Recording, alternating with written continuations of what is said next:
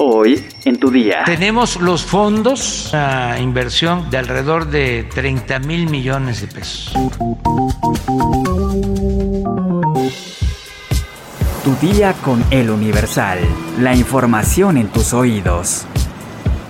Hola, hoy es jueves 11 de agosto de 2022. Entérate.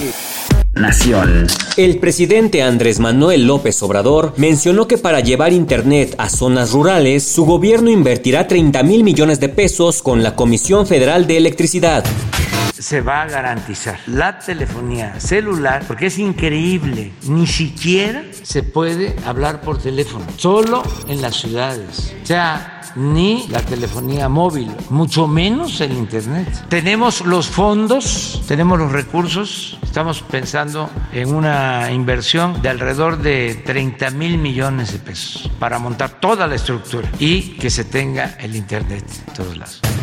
El Servicio de Administración Tributaria, SAT, le ganó la disputa legal a TV Azteca, televisora que deberá pagar 2.615 millones de pesos por concepto de impuestos sobre la renta, multas y recargos correspondientes al ejercicio fiscal del 2013. Así lo determinó este miércoles la Sala Superior del Tribunal Federal de Justicia Administrativa, que ratificó la resolución de que la empresa de la Jusco deberá saldar impuestos derivados de la venta accionaria de filiales.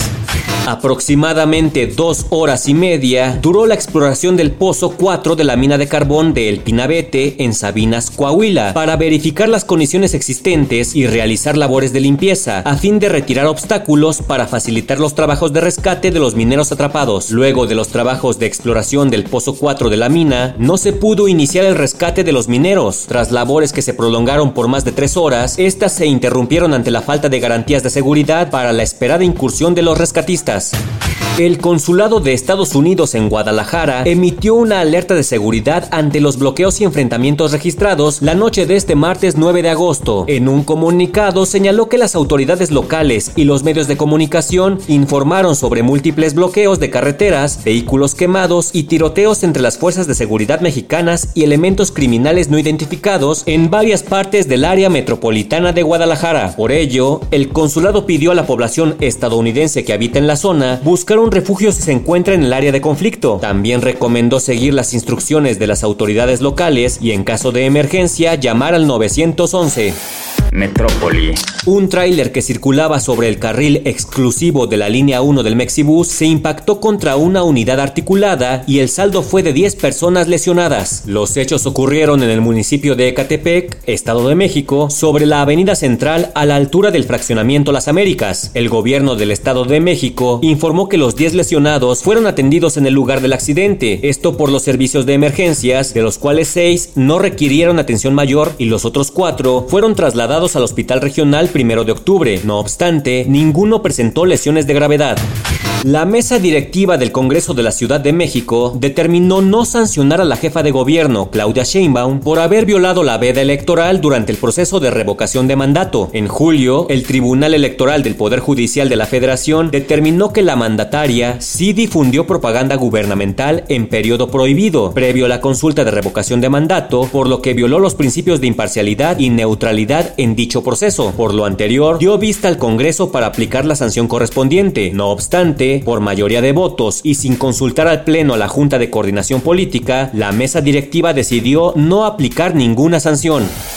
Estados. Corporaciones municipales de seguridad pública reportaron la detención de 11 personas presuntamente relacionadas con los ataques incendiarios registrados la noche de este martes en las ciudades de Celaya, León, Salamanca y San Francisco del Rincón. Los detenidos presuntamente circulaban en vehículos y motocicletas portando envases que contenían combustible y armas de fuego. Fue la captura de cinco presuntos delincuentes y la muerte de uno más durante un enfrentamiento con fuerzas federales en el municipio de Ixtlahuacán del Río, lo que generó los narcobloqueos que se registraron la tarde y noche de este martes en la zona metropolitana de Guadalajara. Hasta ahora no se ha identificado a los detenidos y a la persona abatida, pero trasciende que entre ellos está un lugarteniente del cártel Jalisco Nueva Generación, apodado el RR, quien presuntamente opera en Jalisco, Guanajuato y Michoacán. Por otra parte, la mañana de este miércoles, el gobernador de Jalisco, Enrique Alfaro, informó que fueron incendiados en la ciudad tres camiones de pasajeros, dos vehículos particulares, un camión de refrescos y una tienda de autoservicios. Además, los delincuentes quemaron siete vehículos en los ingresos a la cabecera municipal de Ixtlahuacán. Mundo. El presidente de Estados Unidos, Donald Trump, se negó a responder en un interrogatorio sobre el posible fraude en sus negocios. Me negué a responder las preguntas en virtud de los derechos y prerrogativas otorgados a todos los ciudadanos por la Constitución de Estados Unidos, señaló el exmandatario en un comunicado. Por otro lado, sugirió que el FBI sembró pruebas en su residencia de Mar a Lago. El FBI y los otros agentes del gobierno federal no permitieron que nadie, ni siquiera mis abogados, se acercaran a las áreas que fueron registradas y examinadas durante el allanamiento en Mar a Lago. Protestó el expresidente estadounidense. Espectáculos. Ahora que el presidente Andrés Manuel López Obrador anunció un decreto para que la Guardia Nacional dependa del ejército, ha vuelto a encender las alarmas entre varios famosos. Fue el actor Diego Luna quien criticó al presidente por dar golpe militar a la Constitución hace cinco años con motivo de la propuesta de ley de seguridad interior que proponía el uso del ejército para fines de protección pública, esto por parte del expresidente Enrique Peña Nieto, Diego Luna y varios integrantes de la comunidad artística se pronunciaron en contra y marcharon al Senado de la República para evitarla. Ahora el actor criticó que los diputados la hayan aprobado en lo oscurito y se sumó al colectivo Seguridad sin Guerra, que emitió un comunicado público en el que reprueba las acciones gubernamentales federales. Por años, la expansión militar ha sido una decisión inconstitucional. La guerra de Felipe Calderón, la ley de seguridad interior de Enrique Peña Nieto, toda participación de las Fuerzas Armadas en tareas de seguridad pública en los hechos o en la ley es violatoria de la Constitución. Menciona el comunicado. Entre la Guardia Nacional a la Sedena por un acuerdo presidencial es un golpe militar a la Constitución. Recalca el mismo comunicado, al tiempo que pide al legislativo no aprobar la reforma y solicitar a la Suprema Corte que convoque audiencias públicas con víctimas y expertos sobre el tema. ¿Quieres saber la caducidad del queso Oaxaca? Descúbrelo en nuestra sección menú en eluniversal.com.mx. Ya estás informado, pero sigue todas las redes sociales de El Universal para estar actualizado. Y mañana no te olvides de empezar tu día. Tu, día, con, El Universal. Tu día con El Universal. La información en tus oídos. When we're on a budget, we still deserve nice things. Quince is a place to scoop up stunning high-end goods for 50 to 80% less than similar brands. They have buttery soft cashmere sweaters starting at $50, luxurious Italian leather bags, and so much more.